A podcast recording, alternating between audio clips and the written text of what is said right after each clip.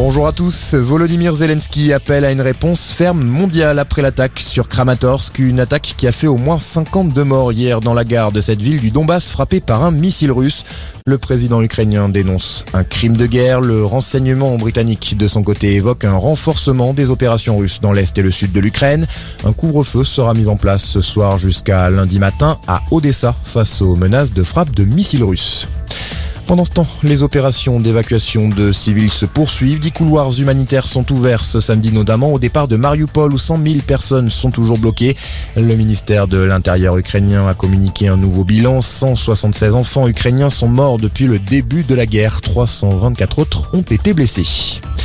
Dans l'actualité également, les Français commencent à voter dans les Outre-mer. Ouverture il y a quelques minutes des premiers bureaux de vote à Saint-Pierre et Miquelon. Ce sera ensuite au tour de la Guyane, de la Martinique, de la Guadeloupe, de Saint-Martin et de Saint-Barth. Près de 49 millions de Français sont appelés aux urnes d'ici demain soir 20h pour désigner les candidats qui accéderont au deuxième tour de la présidentielle. Les bureaux de vote doivent ouvrir demain matin à 8h en France métropolitaine. À la veille du scrutin, 80 rassemblements prévus à travers toute la France aujourd'hui.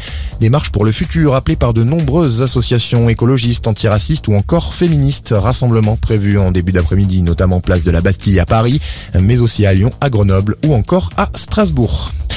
Ferrero élargit le rappel de ses chocolats Kinder, un rappel qui concerne désormais l'ensemble des produits de son usine d'Arlon en Belgique.